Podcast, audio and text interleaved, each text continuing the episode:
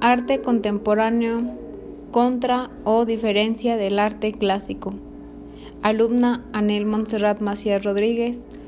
Materia Educación Artística. Profesora Roselia Hernández Alvarado. El arte contemporáneo es el arte de nuestro tiempo. Refleja y guarda relación de la sociedad actual. Se refiere a obras originarias a partir de la mitad del siglo XX. En este caso, el arte contemporáneo es una categoría amplia y complicada que se engloba con las manifestaciones artísticas de los estilos artísticos más recientes de la humanidad.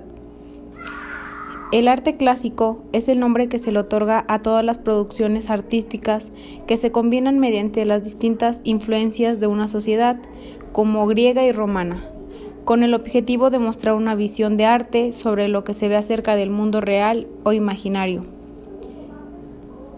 Una de la técnica común que existe entre ambas es que puede ayudar al entendimiento y estrategias del arte actual.